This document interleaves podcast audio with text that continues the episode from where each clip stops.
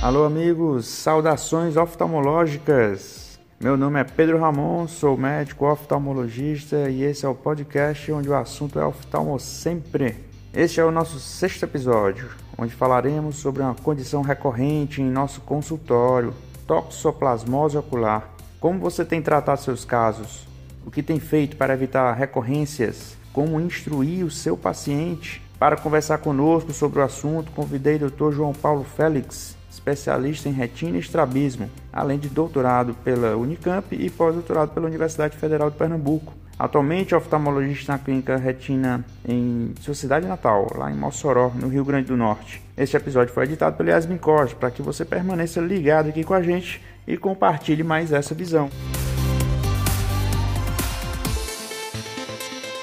Então, bem-vindo, doutor João Paulo. Prazerzão te receber aqui para falar desse assunto. Vamos ver se a gente consegue esclarecer muitas dúvidas aí de toxoplasmose ocular para os nossos colegas, né? Boa noite, Pedro, Ramon. Primeiro, parabéns por essa ideia bacana, que seja de muito sucesso. E vamos lá, estamos aqui à disposição para a gente conversar assuntos interessantes dessa doença tão importante no Brasil, né, e no mundo inteiro. Show de bola, show de bola. Pra gente começar, vamos dar uma pincelada geral, assim, qual o cenário atual da doença no Brasil, da toxocular, né? E se a gente consegue comparar com alguma outra região, algum outro país. Toxoplasmose ocular, no mundo inteiro, ela é a principal causa de uveíte posterior, né? E não é diferente no Brasil. No Brasil, os levantamentos que nós temos da USP, da escola, eles fizeram a epidemiologia do ambulatório de uveites e a toxoplasmose sempre liderando essa epidemiologia. É realmente a mais incidente prevalente, uveíte posterior, isso a gente trabalhando tanto com as uveites infecciosas ou não. E é um panorama que no Brasil a gente tem muita propriedade para conversar sobre o assunto, tanto que a literatura mostra os trabalhos com toxoplasmose de maneira muito relevante, os trabalhos brasileiros, porque nós temos epidemiologia, nós temos realmente pacientes com diversas cepas que nós conseguimos trabalhar tanto ensaios clínicos como também temos estudos de laboratório realmente de ciências básicas trabalhando também. Então a gente tem a doença frequente, nós temos linhas de pesquisa nesse setor. Então é uma doença que é importante não só por essa prevalência, mas também pela questão de ser uma doença que acomete todas as regiões. A gente vê São Paulo, muitos casos, Rio Grande do Sul, nós temos trabalhos com o Erechim que mostra realmente esse grande surtos de toxoplasmose, o Nordeste também. A gente vê que o Rio Grande do Norte, mesmo onde eu estou, é um estado que tem realmente muitos casos de toxoplasmose. Então é um cenário que a doença ela tem esse comportamento de prevalência alta, frequente, em todas as regiões do Brasil e é muito importante para o oftalmologista, porque não só para a oftalmologia, como para as outras especialidades também, né? Para a obstetrícia mesmo, assim, tem uma relevância, infectologia tem relevância, então é uma doença que é sempre válido o estudo, sempre válido discutir sobre ela, é uma doença que sempre palpita, assim, tem realmente discussão, tem informação nova, tem um embasamento muito importante para conhecimento de todos os colegas da oftalmologia. Isso, é, a gente quem atende, qualquer oftalmologista, né? A gente vê isso demais, né? Demais, demais, demais. Ambulatório geral e outras áreas. Teve que olhar em lâmpada de fenda, vai aparecer uma toxoplasmose na nossa frente em algum momento, né? Impressionante. E por que a gente começando a adentrar mais, por que, que algumas pessoas têm apresentação ocular e outras não têm apresentação ocular? Acometimento ocular, essa pergunta de por que umas têm e por que outras não têm, é uma discussão que cabe muita discussão científica que a gente não tem ainda a resposta exata, né? A predileção do toxoplasma pelo, pelo tecido retiniano, a justificativa de, de trabalhos feitos in vitro mostram realmente esse tropismo pelas células de origem neurológica, vamos dizer assim, e a retina tem esse aspecto de modo a ter esse comportamento de tropismo, realmente pela célula retiniana, pelo acometimento ocular. Agora, a gente dizer assim exatamente o mecanismo de preferência, a gente não consegue ainda estabelecer um, é, modelo para isso, né?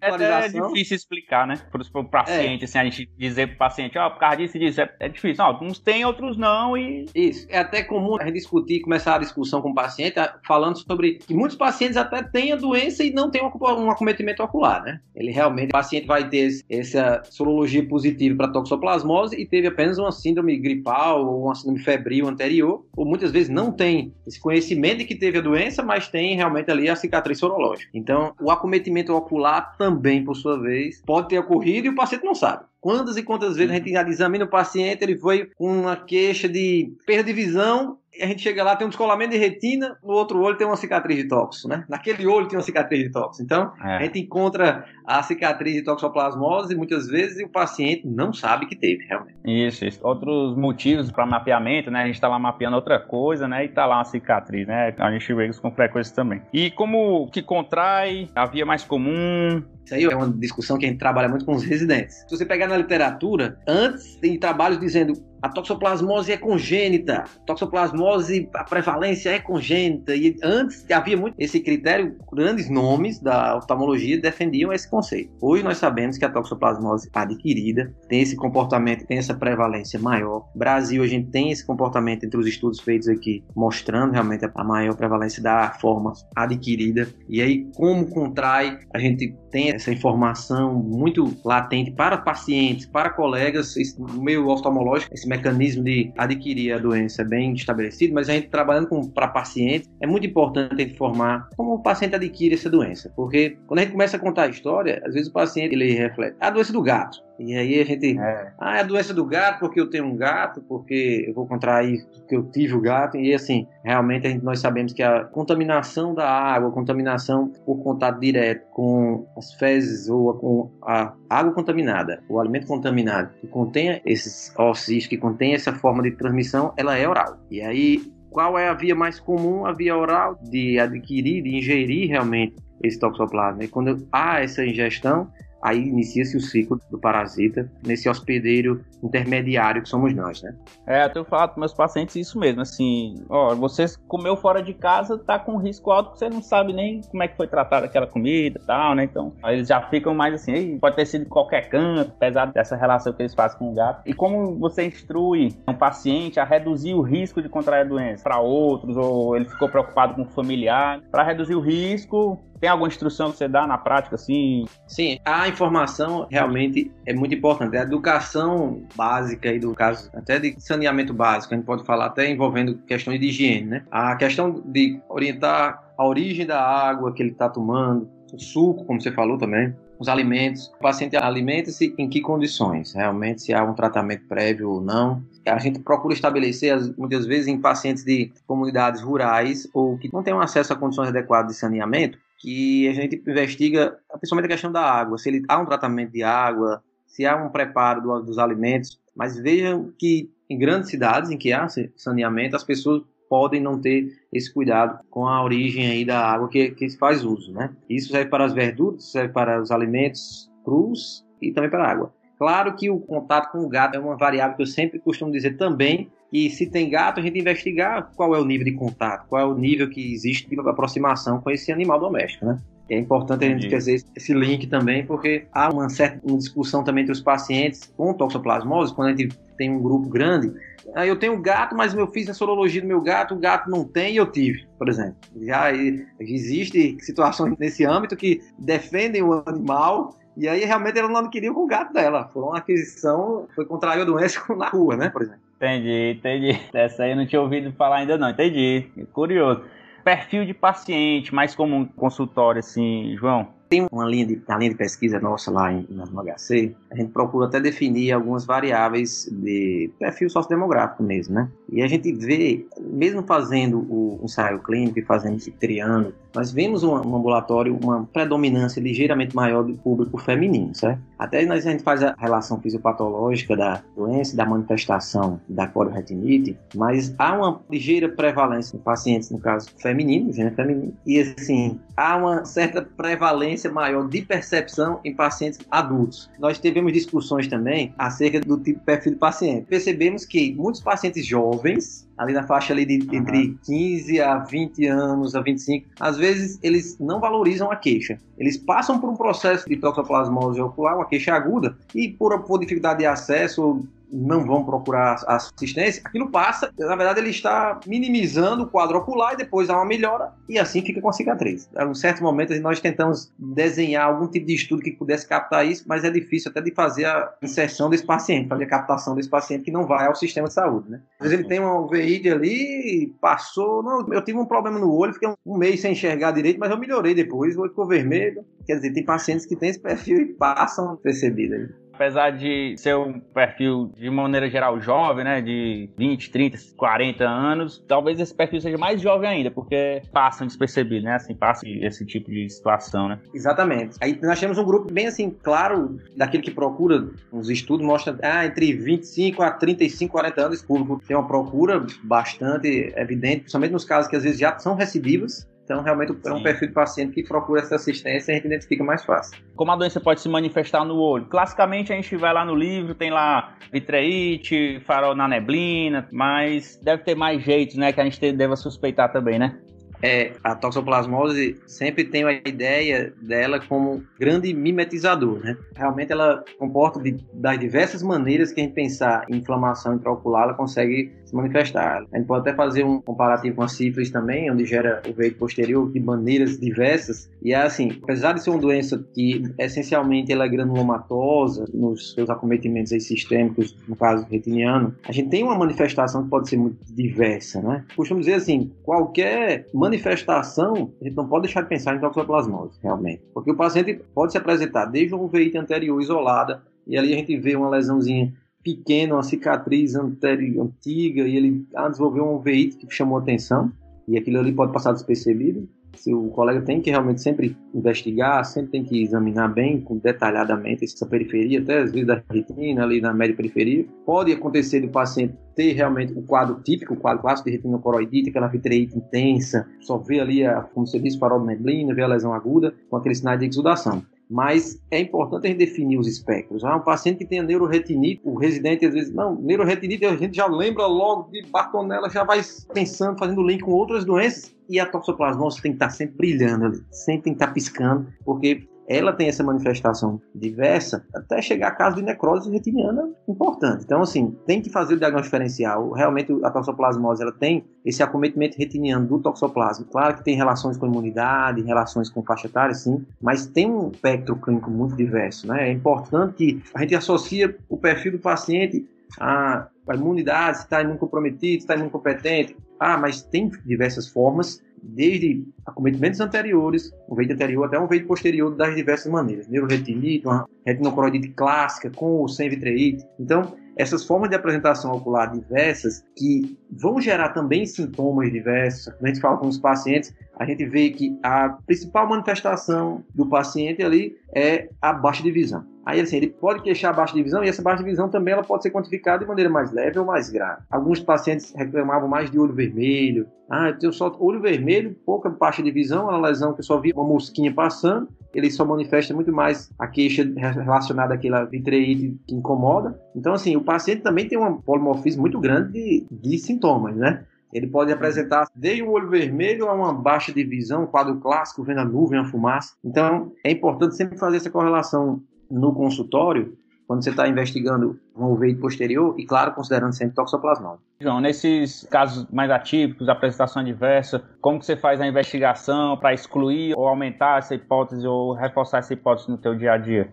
A gente sempre conversa muito sobre toxoplasmose, que a gente convive muito com isso, mas Sim. sempre eu excluo todos os pontos da toxoplasmose. Vou investigando. O doutor perguntou se eu bebia água tratada, como é que pode? Então, assim, há uma importância grande dessa conversa inicial da gente fazer a investigação pensando entre diferenciar entre os dois grandes grupos. Assim, ah, será que é uma veíte infecciosa? Ah, um veíte inflamatório? A gente parte do princípio da investigação de um veíte. E assim, nós sabemos que o espectro das uveites envolve gama grande realmente de investigações, aí tanto pensando em causas inflamatórias, causas infecciosas, e eu sempre tento discernir, apesar da gente no mapeamento, numa fundoscopia, muitas vezes nós temos as características próprias e que nos sugerem isso, eu costumo sempre fazer toda a investigação, fazer a triagem realmente, diagnóstico, pensando em uveíte, fazendo todos os diferenciais. Então, a como investigar? Sorologias. Sim, se a gente vê um, quadro de, até relacionando com a pergunta anterior, se você vê às vezes um quadro de vasculite.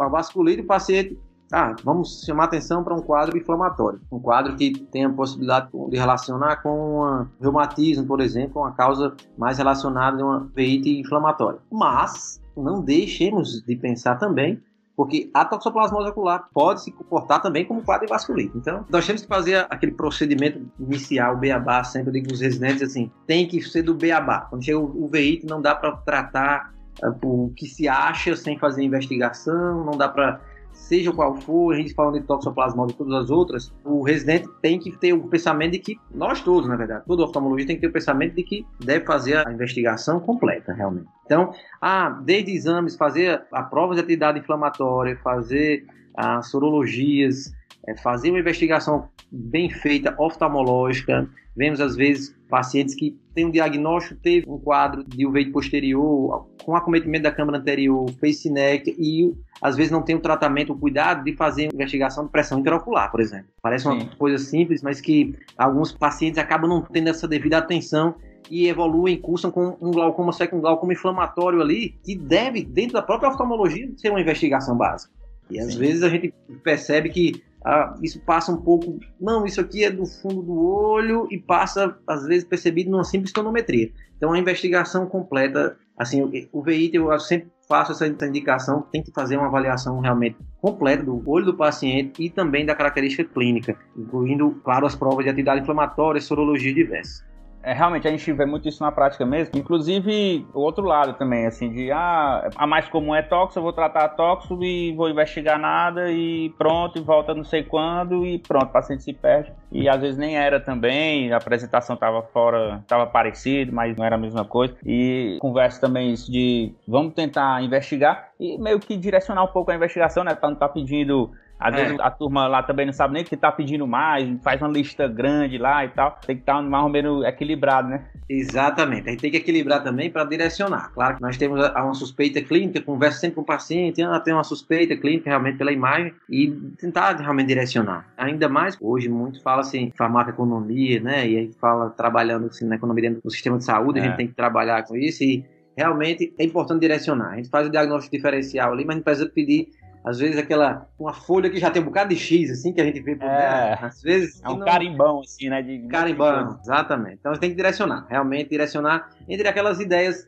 você tem, ah, você está vendo a doença, ah, tá pensando uma característica de UVI posterior, uma lesão bem típica, ah, não, o paciente é imunossuprimido, ah, tem investigação, é, é possível alguma sorologia pensando no HIV, por exemplo. É uma, um outro momento que também se pode trabalhar essa questão de fazer diagnóstico até de doenças correlacionadas. Entendi. Já entrando em tratamento, então, João, no teu cotidiano, como é que o paciente chega, primeira apresentação lá dele, primeiro episódio que ele vem, o que motivou ele a vir mesmo, como é que você faz o tratamento, como é que você raciocina? Nas discussões nossas lá na Unicamp, a gente sempre trabalhava muito essa discussão de que vinha desde os nomes mais antigos da UVI, nomes fortes, nomes grandes que nós temos a UVI no Brasil, é uma especialidade de alto nível, né? A gente vê que o Brasil tem grandes nomes históricos, assim, trazem uma informação embasada para a gente. Há uma discussão até hoje sobre qual tratamento realizar na fase aguda. Você vê assim, há escolas que defendem,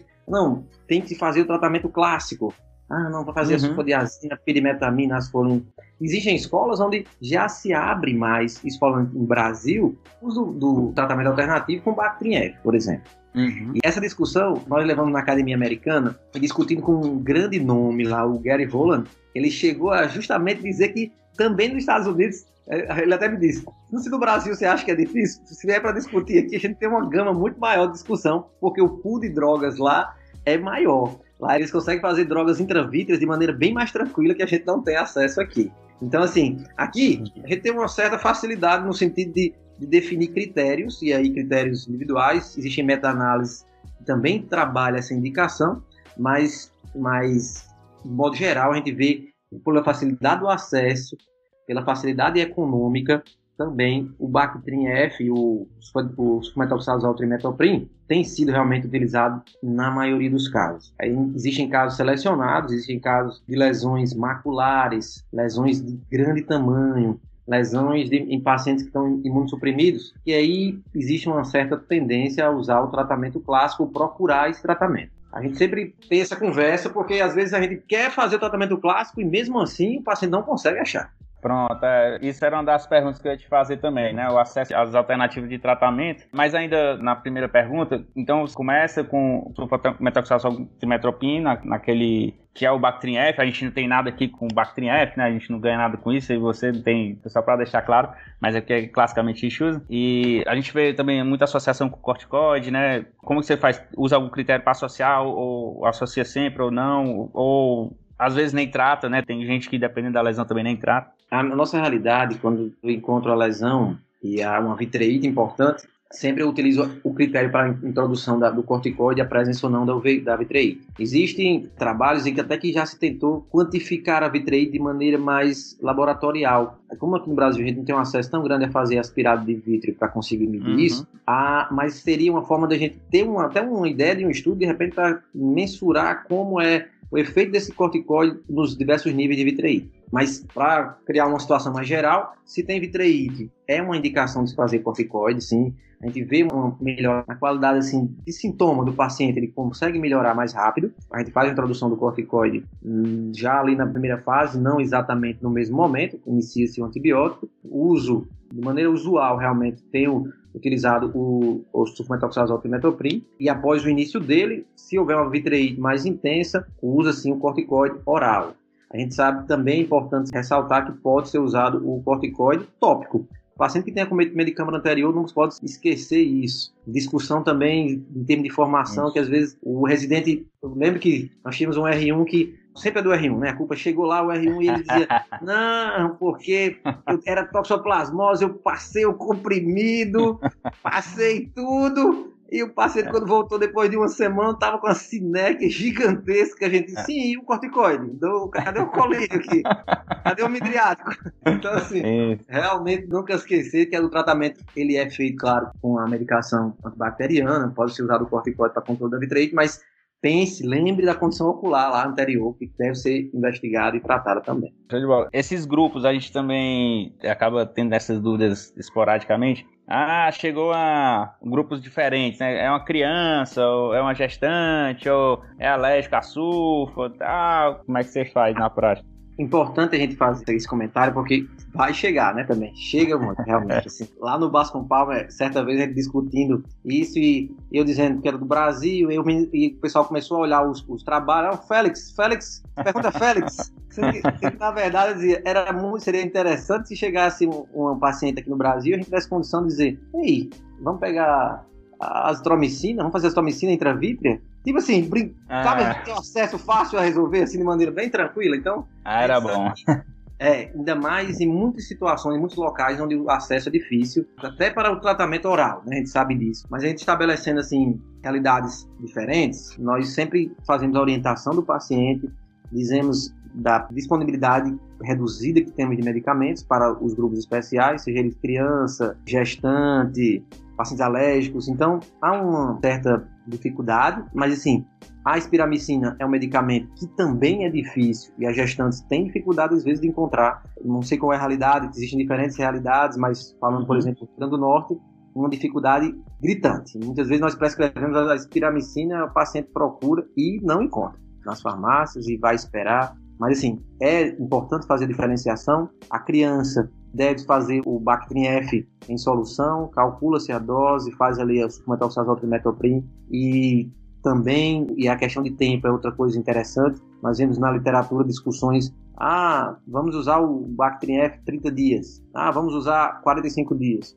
vamos usar até Sim. resolução da lesão ativa. Isso é uma questão muito interessante também, porque leva discussões e eu, particularmente, uso muito o critério atividade da lesão retiniana. Pacientes, crianças que vão tratar ali durante 30, 45 dias, há uma questão importante de adesão ao tratamento. A gente vê as famílias, muitas vezes, com certa resistência, isso é importante também a gente frisar sempre a família para a criança, fazer esse tratamento com a sulfa ali em solução oral, dose certinho. E para alérgicos, há uma discussão também de associação, onde a gente trabalha muito assim, ah, vamos usar uma associação espiramicina, macrolide, de modo, de modo geral, assim, já nós temos casos de azitromicina também, algumas experiências com azitromicina, aqui no, no Brasil a gente tem, tem experiência, mas eu chamo a atenção, no CIMASC desse ano, nós tivemos um convidado, Bressan, que veio lá de Paris, e uma das conversas, assim, de tratamento alternativo, assim, ele referindo que chega a usar o Bactrim, o F,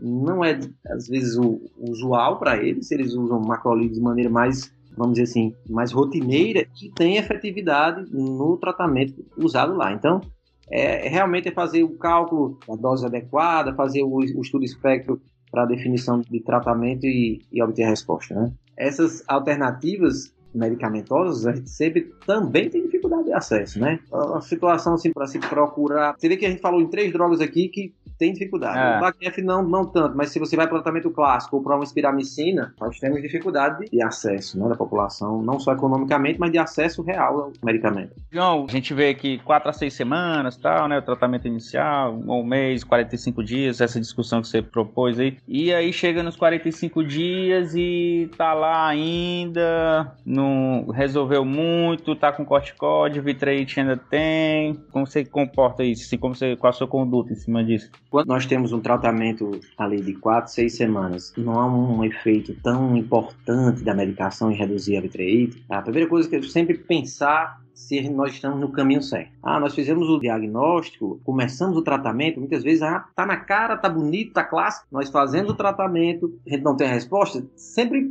deve vir, quando não vem é porque tem alguma coisa errada, mas será que não estou no caminho errado? Será que não estou seguindo o caminho certo? Então, assim, sempre repensar o diagnóstico ah, passou ali o quadro, repensar o diagnóstico, fiz a triagem, fiz o diagnóstico diferencial, pesquisei esse diagnóstico diferencial, também pensar na qualidade da medicação, isso é uma coisa que a gente no Brasil tem Entendi. que sempre pensar na qualidade da medicação feita, deve ser pensado também nisso. Terceiro, adesão do paciente. Ah, será que o paciente fez o uso correto? Na nossa nosso trabalho, nós fizemos a contagem dos comprimidos que ele levava para casa. Sim, eu vi, e, eu vi. E mesmo assim ainda corri o risco de ainda ficar perguntando, não jogue fora. Não jogue fora, porque a adesão do paciente ela faz total diferença nesse resultado terapêutico. E até mesmo quando a gente deve pensar numa situação de ah, será que não tem uma outra condição associada?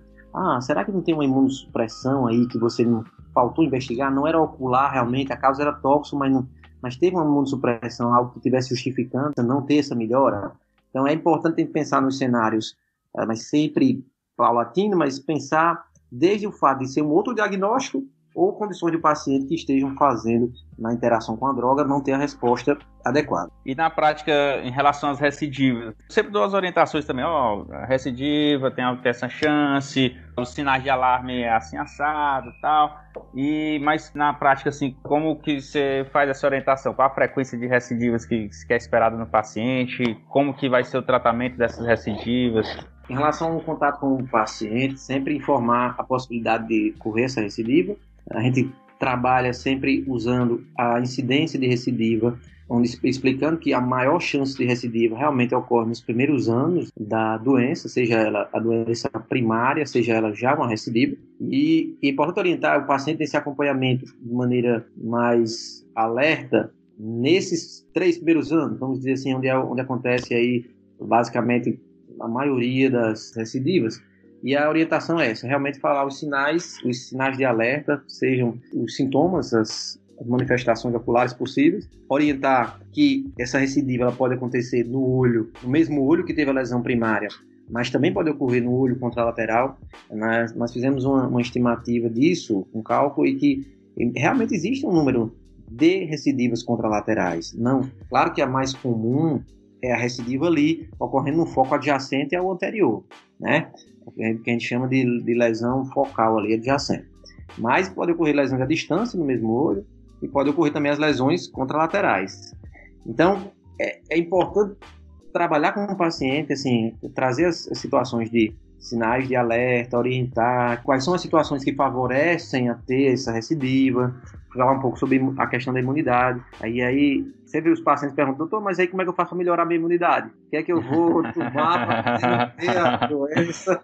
A, a questão de saber, assim, melhorar essa imunidade, é, é to, todos eles perguntam, mas eu vou fazer isso? Diga um remédio aí que é para minha imunidade ficar muito boa e eu nunca ter essa doença. Pronto, eles é. querem, e é muito bom, importante trabalhar esse, não vamos dizer situações que nós vamos tornar uma super imunidade, mas sim orientar situações onde evitem-se baixa de imunidade, né? evite-se situações de perda de imunidade ou, ou decréscimo nessa imunidade latente ou inata que possa estar tá facilitando ali a ocorrência de recidiva. Abre um, um asterisco grande aí, né? Que é gestantes, pacientes em tratamento oncológico, pacientes com doenças imunossupressoras, pacientes com soro positivos, isso é bem frequente. E assim, eu tive uma experiência bacana de trabalhar com os pacientes do hospital referência de infectologia aqui de Mossoró. E a gente viu realmente os pacientes com HIV que tinham um controle adequado ali do, da carga viral e do CD4, há um comportamento mais parecido com o imunocompetente. Isso é de maneira bem evidente que a manifestação, tanto não só a incidência da retinocoroidite, como também a manifestação dela, realmente existe um gap muito grande entre o paciente que vem bem, que usa terapia retroviral adequada, CD4 bom e a carga viral reduzida, daqueles pacientes que estão descompensados. E assim, essa questão da orientação da imunossupressão, tanto para esses pacientes como para, para o próprio paciente imunocompetente, ganha uma estrelinha, um asterisco muito grande. Porque é aí nós vamos trabalhar situações possíveis de reconhecimento. E João, é falar assim que, ó, você tratou, tá bem e tal, passou esses primeiros anos sem recidiva, ele ainda tem a chance de ter uma, por mais que fique lá a sorologia dele IgG, positivo, mas ele tem a chance de ter uma reinfecção e uma nova lesão? Exatamente. Nós sabemos que no Brasil nós temos uma prevalência grande assim de uma cepa, mas nós sabemos que existe aqui no mínimo três cepas aqui de toxoplasmose circulando e a gente sabe que pode haver uma reinfecção por essas, por essas cepas diferentes, pode haver a recidiva partindo dos cistos que estão ali ah, adormecidos, vamos dizer assim, lá no tecido retiniano, pode realmente haver essa reativação. E é assim, nós conversamos muito que com um paciente dizendo que é uma doença de recidiva, é uma das características clássicas realmente da toxoplasmose ter essa recidiva, é importante que o paciente saiba dessa possibilidade, não só pela diferença de cepas, como própria, pelas condições imunes dele mesmo e, e da recidiva, que é aí onde entrou a profilaxia que nós fizemos no, no estudo, mostrando realmente essa questão do benefício, dessa recidiva, né? Essa, diminuir realmente esse número de recidivas ao longo do tempo. É nesse assunto mesmo que a gente entrar agora, nas profilaxias, João. Como que você faz? Que tipo de paciente você decide fazer profilaxia? Hoje, com as publicações, desde a primeira publicação que foi feita pelo grupo da escola, a gente fez um contato com eles e assim, há um nível de evidência. Com os trabalhos que nós publicamos agora, chega-se a citação realmente nas meta-análises e há uma, um nível de evidência que justifica a realização dessa profilaxia nos pacientes que já estejam em recidiva. Então, paciente que tem uma recidiva, aquela primeira recidiva que vai buscar a avaliação, há hoje evidência suficiente para justificar a introdução da profilaxia nesses pacientes. E aí, se nós pudéssemos abranger de maneira mais consistente uma validade externa do estudo para os pacientes do consultório, do dia a dia, nós podemos dizer que isso torna-se ainda mais importante quando nós observamos grandes lesões, quando nós observamos lesões maculares, lesões que realmente têm um acometimento. Eu até chamo muita atenção para aqueles pacientes que têm lesões maculares, mas que ainda têm uma preservação da função visual esse paciente que uhum. corre, aí é uma, uma, avaliação muito pessoal, onde eu vejo que o paciente que, ao ter uma recidiva, teria um grande risco de sequela visual. Então, esse uhum. paciente, então, a gente vê um benefício que o próprio paciente, ele consegue realmente uma adesão, ele mesmo tem uma proposta de, de querer reduzir essa recidiva. Então, assim, a profilaxia hoje eu trabalho de maneira pessoalmente bem indicada nos pacientes que venham com recidivas, paciente que teve uma lesão prévia, a gente vê a cicatriz e tem uma recidiva vigente e vai fazer essa avaliação, já entra com a profilaxia, claro, sempre analisando as condições de ter adesão a esse tratamento. Mas uhum. pensando principalmente naqueles pacientes que têm lesões grandes, lesões de dois diâmetros de papila ou mais, pacientes que tenham, que tenham lesões maculares ou mesmo perimaculares com uma, função visual ainda preservada, pacientes que tenham, até isso é uma característica que deve ser, eu avalio de maneira individual quando a gente vê esses pacientes, pela característica, ah, o paciente tem duas lesões extramaculares, é a terceira recidiva, a recidiva veio para dentro de arcada, trabalhar esse risco, na verdade, esse risco de sequela, deixar uma, dar uma proteção, evitar uma sequela visual para o paciente. E para deixar claro que a profilaxia que você faz é. Você publicou né, nos estudos, que é o Bactrim F sendo comprimido em dias alternados. É assim? Exato. Faz dia sim, dia não. É uma forma de facilitar. Existem trabalhos até prévios, não randomizados, que faziam três vezes por semana, mas sim, dia sim, dia não, a gente consegue trabalhar até facilitar essa adesão do paciente. E aí ele vai usar dia sim, dia não. Tem que fazer um acompanhamento, claro. efeitos colaterais têm que ser sempre pesquisados, acompanhados e monitorados. Faz o Bactriec ali dia sim, dia não, tenta buscar o paciente. Esse paciente que faz profilaxia não pode também sumir, porque aí ou ele não vai fazer a profilaxia ou, na verdade, não vai pesquisar efeitos colaterais. Então, é importante Isso. fazer esse, esse segmento, importante estar ali pertinho. E foi provado que o efeito dessa profilaxia feita um ano, ele tem realmente esse resultado sustentado. E isso a gente sabe que podem existir variáveis envolvidas nessa profilaxia, isso é uma realidade nossa aqui que foi estudada, mas que pelo nível de evidência chega-se a, a, usar isso em outros países, né? Realmente tenha hoje essa prerrogativa de uso com os pacientes imunocompetentes.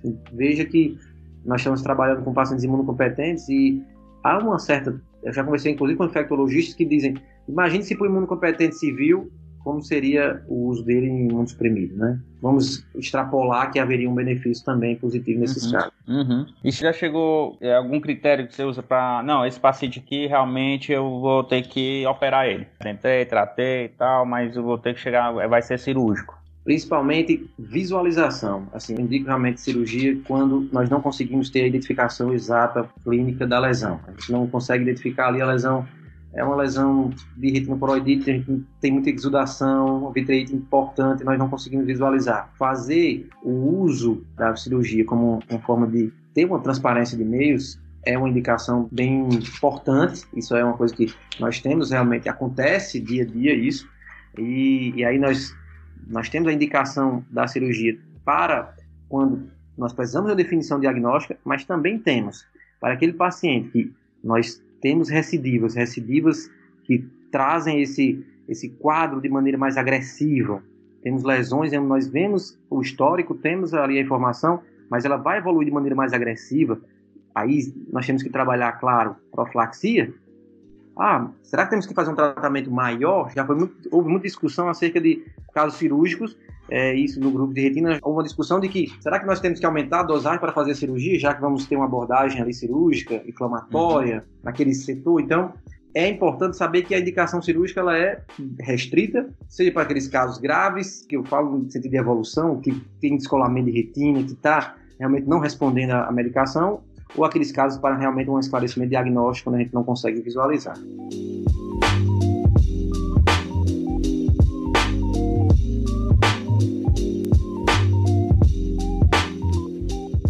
Pois bem, João, peço que por gentileza faz aí um, um resumo aí da tua trajetória de carreira.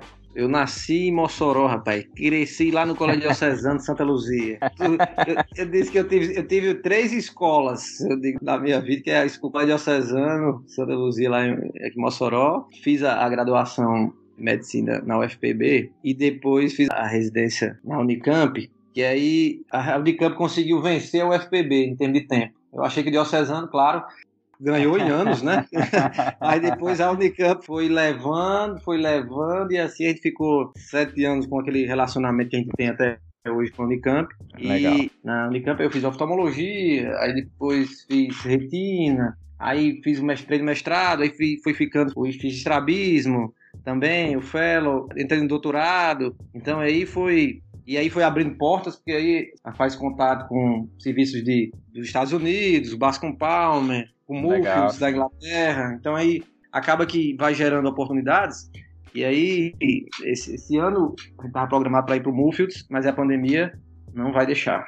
Não vai deixar, é. porque mudou a programação inteira. Mas, assim, a, a formação foi basicamente em oftalmologia. Em São Paulo, a gente lá na Unicamp abriu portas e a gente fomos desenvolvendo o trabalho. O trabalho de ensaio clínico conseguiu também abrir portas para esses contatos com instituições nos Estados Unidos e, lá em, em Londres também.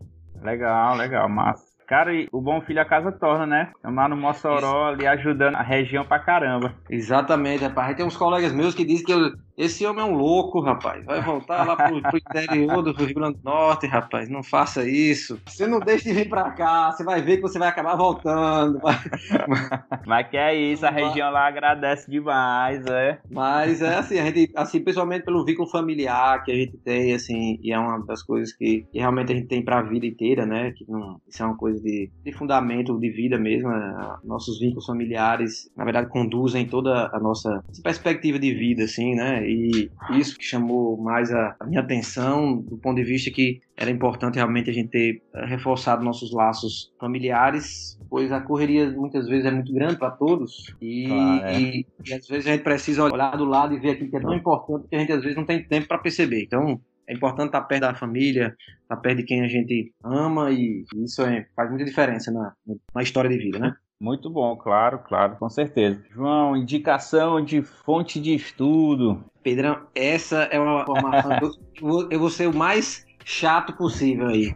A melhor indicação de estudo é revisões sistemáticas, ler artigos de ensaios clínicos de referência, bons artigos científicos, porque se eu fosse dizer aqui a literatura basal, a gente tem a literatura basal super importante, os livros de UVI, próprio do Conselho Brasileiro de Oftalmologia, um livro muito bem elaborado. Nós temos livros de colegas do Brasil super bem escritos. Mas eu digo muito para os residentes, a gente puxa artigo e nos artigos aqui vem as discussões mais importantes. Então, é trazer aí indicação, o velho PubMed tem que ser a, a pesquisa basal, tem que passar certo. por ali trazer, eu digo muito para os residentes, tem que trazer dali informação para poder trabalhar, na verdade, sempre ali ser o ponto de partida. Quando eu converso com alunos da graduação também, eu sempre digo, tem que ter a notícia fresquinha do jornal ali, Show de bola. lógico, isso aí. Hobby, fora da oftalmo, tem algum? Rapaz, tenho. E agora a pandemia tem abrido uma janelinha, rapaz. Pedalar. Pedal, coisa boa. E aí você vai ter no pedal, a gente encontra desafios também, né? Você vai querendo se desafiar a si próprio, as resistências e os limites fisiológicos. Bom. Legal, legal, João. Massa. João, projetos futuros. Amigo, projetos futuros a gente tem, tem o trabalho aí que a gente tem uns dois braços aí para desdobrar. Certo? A gente tá está incluindo paciente. Isso até assim, a gente está buscando aí parcerias para fazer até outros braços de estudo aí. E nessa pesquisa a gente tem realmente mais informação para dar aí, de analisar. Claro que sempre precisa, esses projetos precisam, no Brasil a gente tem muita dificuldade em desenvolver pesquisa clínica, né? Pesquisa básica, mais ainda, mas dentro da pesquisa clínica a gente percebe uma dificuldade para ter o paciente, para ter adesão, para ter instituição, para ter fomento. Então, seria bom, muito importante se a a pesquisa fosse estimulada, incentivada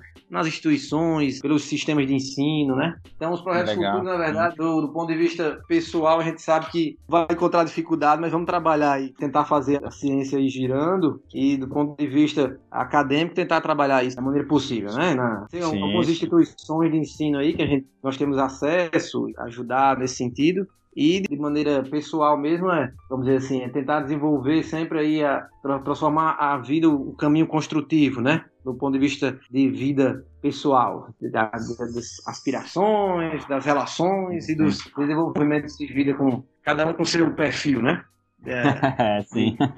Do, do perfil de, de construção moral aí e de histórico. Legal, legal, João. Cara, nesse finalzinho eu sempre estou perguntando para os convidados se eles podem dispor para alguém que tenha dúvida ou queira conversar contigo sobre o tema, alguma questão sobre o tema, se pode disponibilizar contato nas redes sociais aí ou e-mail. Pode, pode. Na verdade, a nossa missão, a sua, minha, nossa, de toda a oftalmologia brasileira, é sempre tentar trazer saúde para a visão, né? Saúde visual para todos aqueles que nos procuram, que são tantos. E a gente reforçar a importância da oftalmologia na população, para a população, a importância dessa oftalmologia para a saúde dos olhos é super importante e os meus contatos sempre estão abertos a esse, a, com esse intuito de que nós pudermos sempre ajudar a visão dos pacientes, a saúde ocular. Nós estamos fazendo um ganho para todo o país e para as pessoas é. que nos cercam, né? E, e a rede social é, é o Retina Oftalmologia. Foi o, a Retina Oftalmologia foi um, essa dissidência que os meus colegas dizem que eu, que eu devia ficar lá em São Paulo, em Campinas mesmo, mas assim, a Retina oftalmologia é em Mossoró e é o acesso através das redes sociais, Instagram, Facebook, é, arroba retina oftalmologia e por e-mail, que é, se quiser, quem quiser entrar em contato, tem no, no próprio trabalho, eu recebo e-mails do uhum. Brasil, assim, de, com perguntas sobre toxoplasmose e sobre outros assuntos, mas assim, é João Paulo Félix, arroba hotmail.com, tem o acesso aí, quem quiser, assim, fica à disposição.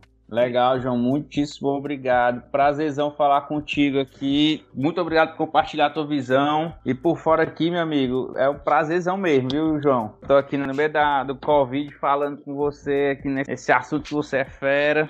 Já tirei dúvida pra caramba aqui. Valeu, Pedro. Rapaz, ó, estamos sempre à disposição. o, que, o que precisar, estamos à disposição sempre. E, e, é isso aí, a gente vai sempre trocando informação. É importante trazer informação para a população, para colegas, para leigos. Isso é muito importante. Tem que ser incentivado. Parabéns claro. e vamos sempre que possível. Eu estou à disposição. João, para você também, para outros interessados no assunto, que querem acompanhar a gente, que querem sugerir professor, que querem sugerir assunto, que querem tirar uma dúvida. Para chegar no João Paulo, eu posso receber uma dúvida e repassar com ele também. Nossa página nas redes sociais é Oftalmo Sempre. A minha é Oftalmo Pedro Ramon, estou lá também disponível. E tô aberto aí também pra gente dar o feedback. Vai lá no agregador de podcast, bota as estrelinhas lá, comenta, que a gente vai lapidando aqui esse projeto para ficar mais a cara de todos, mais agradável possível.